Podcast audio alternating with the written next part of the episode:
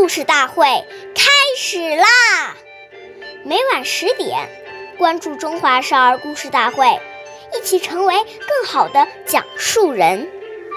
岁月易流逝，故事永流传，弘扬中华瑰宝，传承红色基因。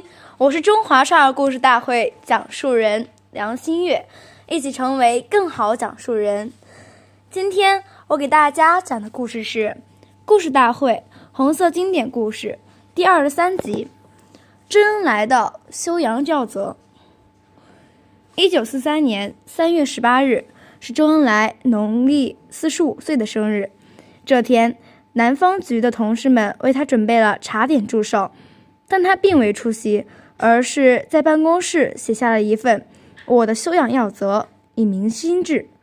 我们一起来读读这份我的修养要则：一、加紧学习，抓住中心，宁精勿杂，宁专勿多；二、努力工作，要有计划、有重点、有条理；三、习作合一，要注意时间、空间和条件，使之配合适当；要注意检讨和整理，要有发现和创造；四。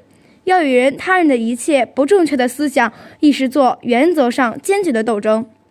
五，适当的发扬自己的长处，现体纠正自己的短处。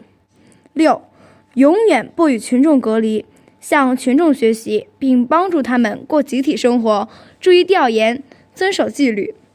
七，健全自己身体，保持合理的规律生活，这是自我修养的物质基础。谢谢大家收听，我们下期再见。